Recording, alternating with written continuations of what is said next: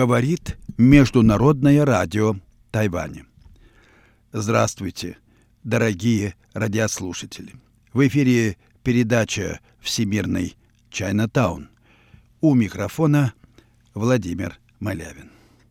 Сегодня я хотел бы закончить начатый мною две недели назад цикл передач, посвященных пониманию природы войны в современном мире и тому, как эта война соотносится с китайским пониманием войны. И вот выясняется, что между этими двумя, казалось бы, столь несходными представлениями о том, что такое война, имеется очень тесное, глубинное даже сходство.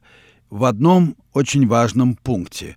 И та, и другая война стремятся быть невидимыми и выражать себя в отчужденных формах, не имеющих отношения к ее природе. Отчасти вот этим объясняется, во-первых, первостепенная значимость информационных, как нынче принято говорить, ресурсов, освещающих войну которые могут вообще ее, ну, и не только могут, а просто реально вообще добиваются, делают так, чтобы этой войны не было. Ее нельзя называть войной. Если она идет, то идет только... Речь идет о неких действиях, доносимых с экранов телевизоров там и прочих мониторов. И что там происходит на самом деле, мы даже принципиально не можем знать. Отсюда вот рождаются такие э, странные тексты, произведения, как, например, эссе французского философа Бодрияра о том, что войны в Персидском заливе никогда не было. Ну, это можно сказать, наверное, о всякой войне. И вот это понимание войны неожиданно совпадает с тем, как сами китайцы войну понимали. Они эту войну тоже не признавали как таковую, если это справедливая война, которая имеет моральный смысл, она носит характер наказания. И, в общем-то, она не предполагает столкновения армии, равного противоборства и так далее. Очень похоже действует Америка, между прочим, которая ведь э, она допускает э, наличие войн, но войны на самом деле носят характер наказания слабого и глупого противника, который не понимает каких-то азбучных истин в отношении мира и природы человека. То есть не война, а справедливое наказание э, преступника или глупца, нарушившего законы. Вот такая тема, которая, я думаю, каждому из нас близка и которая, конечно, не может не вызвать глубокого недоумения у современного человека, даже несмотря на то, что он целиком причастен к этому миру. Что делать с этим пониманием войны? Давайте еще раз внимательно присмотримся к ней. Главные постулаты состояния войны заключаются в том, что сокрытие того или иного образа вещей неизбежно предполагает выявление его антипода. Всякое утверждение явленного, любая самоидентификация означает поражение. Мудрый не имеет своей, как говорили китайцы, формы силы, вообще формы, в котором выражается его позиция, идентичность, природа и все что угодно. Он непрерывно обновляет эту диспозицию, как и обновляется сам, исподволь завоевывая стратегическое преимущество. Понятно, почему китайские учителя говорили о секретах стратегии, как, впрочем, и других видов культурной практики. Упреждающее знание есть умение не знать, а быть, еще точнее быть открытым незавершенности события, непрерывно превосходить свое «я». В таком случае мы должны признать, что состояние войны есть анонимная, беспредметная сила, которая превосходит субъективную волю и потому является глобальной, по своим масштабам и устремлениям. Оно и есть мотор машины войны, которая, как писали Делез и Гваттари, образует линию уничтожения, продолжающуюся до пределов Вселенной.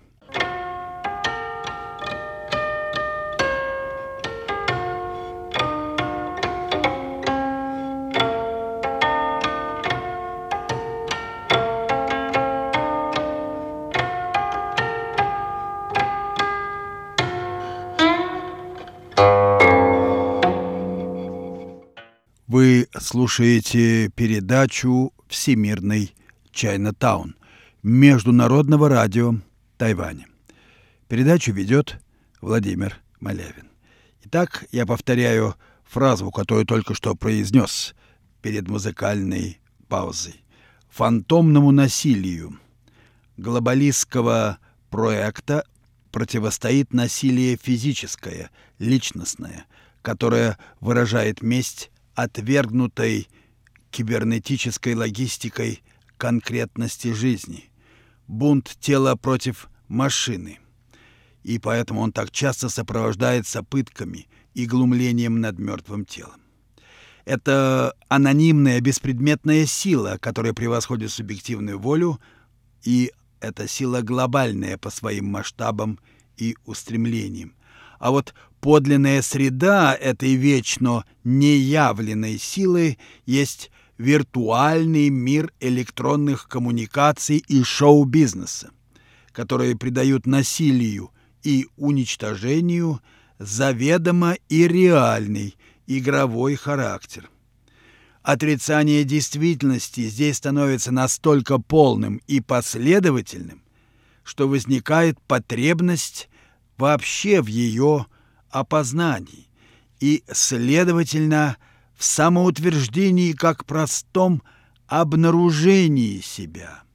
Военные действия в современном мире с известной философской точки зрения есть не что иное, как попытка обнаружения себя, найти себя. Это средство опознания себя. Как пишет социолог Бауман – Опознавательные бои имеют одну цель – отделить зерно возможного и внушающего надежду от плевел невозможного и безнадежного. Опознавательные бои предшествуют определению целей войны и разработке военной стратегии и э, не оставляет чувства справедливости этих слов, глядя на то, как происходят современные военные компании. Итак, отсюда, как вы видите, и э, вот э, пытки и глумления над мертвыми телами и вообще над живым, да и над живыми телами тоже. Это насилие проникнуто жаждой удостоверить реальность физического существования, оно знаменует обнаружение живого человека, обнаружение случайное, произвольное и потому имеющее своим объектом лицо заведомо постороннее, кого-то из статистов, если понимать статус как состояние войны. Ну и не вспомнит ли последнюю статью Сталина, опубликованную в газете «Правде» в феврале 1953 года, где буквально сказано, что вот советский народ достиг больших успехов, но есть еще среди нас, и там далее курсивом выделено, живые люди, запятая, скрытые враги нашего народа. Они ходят среди нас и т.д. и т.п. Наша задача выявить и уничтожить их. Вот в свете сказанного мною о природе войны можно понять и глубину слов великого вождя. Но в условиях войны обнаружить себя значит обречь себя на гибель. Террористическая партизанщина закономерно находит свое завершение в акциях террористов-самоубийц, в пустоте анонимного самоуничтожения. Это, можно сказать, настоящий апофеоз современной природы войны вечное несовпадение и даже несоизмеримость войны, фантомной и реальной, то есть раздвоение импульса войны в самом его истоке, можно считать поистине милостью Божьей. Соединение того и другого означало бы конец всякой человечности и всего человечества.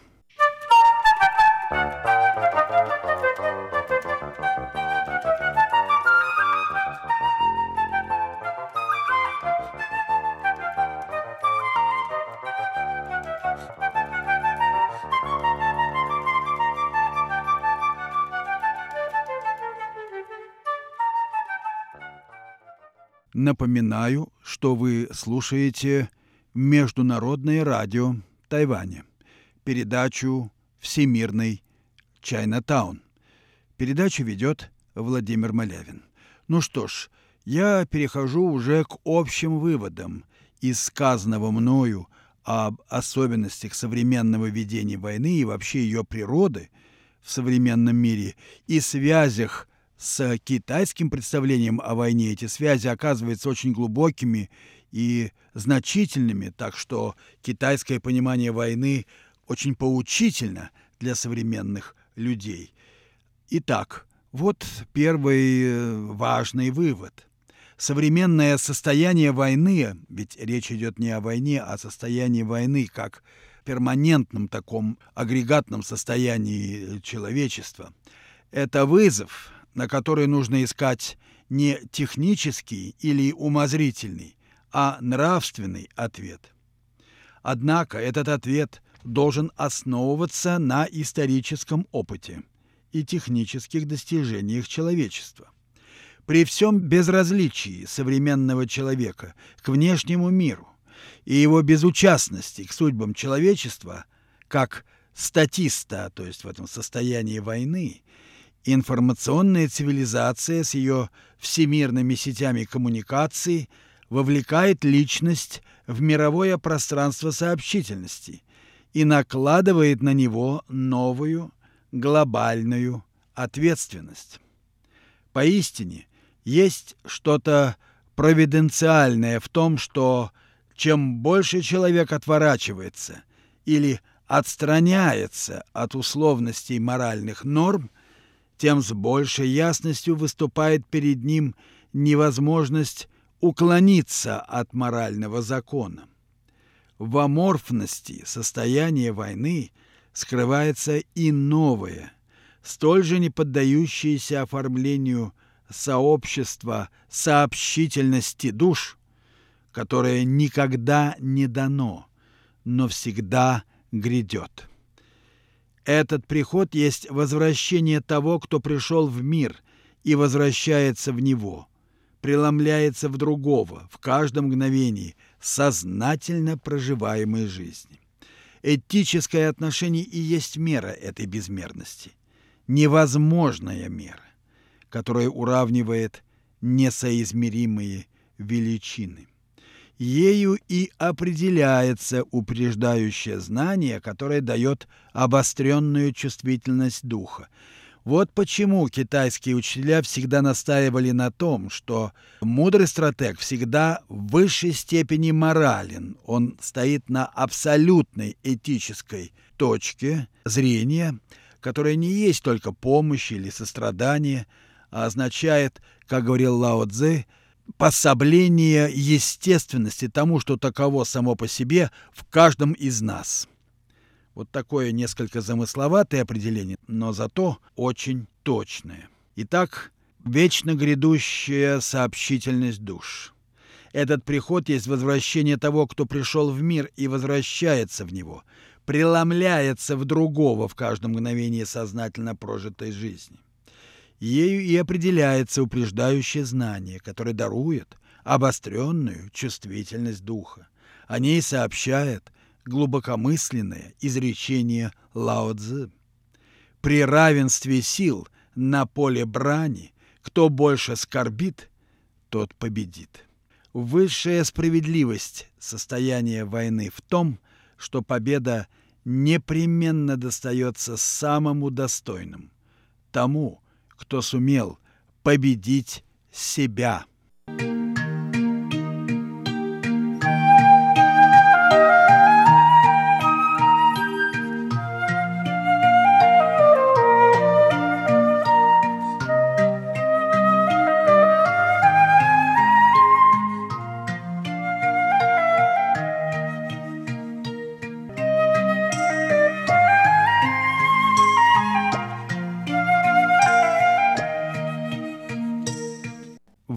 Слушаете передачу «Всемирный Чайнатаун» Международного радио Тайваня. Передачу ведет Владимир Малявин. Я продолжаю делать выводы из сказанного мною о природе современной войны. Вот еще один вывод. Настоящая война действительно превентивная, но сугубо мирная. Она лишь должна предотвращать все попытки присвоить себе предметное содержание, утесняя дух ограниченностью материальных форм. Об этом напоминает другой афоризм Лао Цзы. «Умей рассеивать то, что еще не обрело форму». Но настоящая война – это война за жизнь на самом деле – за жизнь, которая дает нам неисчерпаемый потенциал творчества и которая способна порождать бесчисленное множество всевозможных форм, дается нам в бесконечном богатстве разнообразия.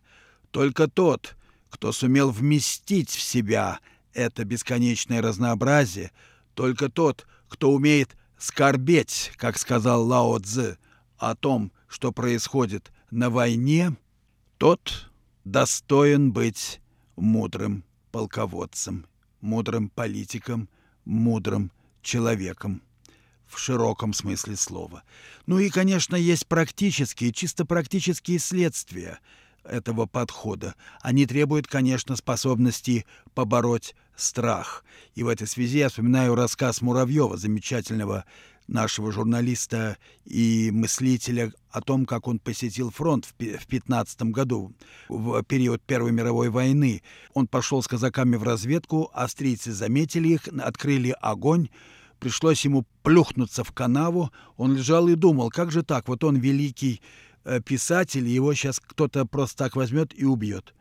Потом он посмотрел по сторонам и увидел, что казаки, в общем, совсем не, не предавались каким-то отвлеченным грустным мыслям. Они отстреливались, прятались за деревьями, ну, в общем, боролись за свою жизнь, даже не думая о том, что вот э, смертельная опасность распростерла над ними свои объятия. И когда он увидел поведение этих простых людей, русский интеллигент как-то окреп духом и понял, что, в общем, даже в такой почти безнадежной ситуации можно остаться человеком.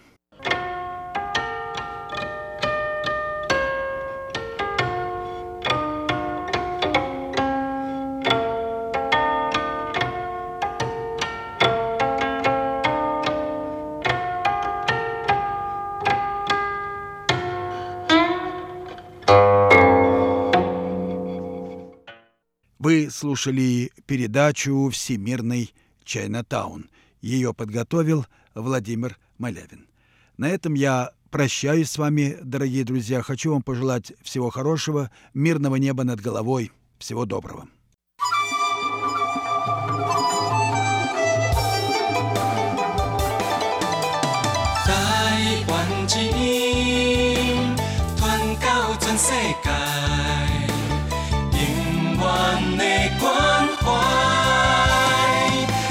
你相信爱的电台，RTI。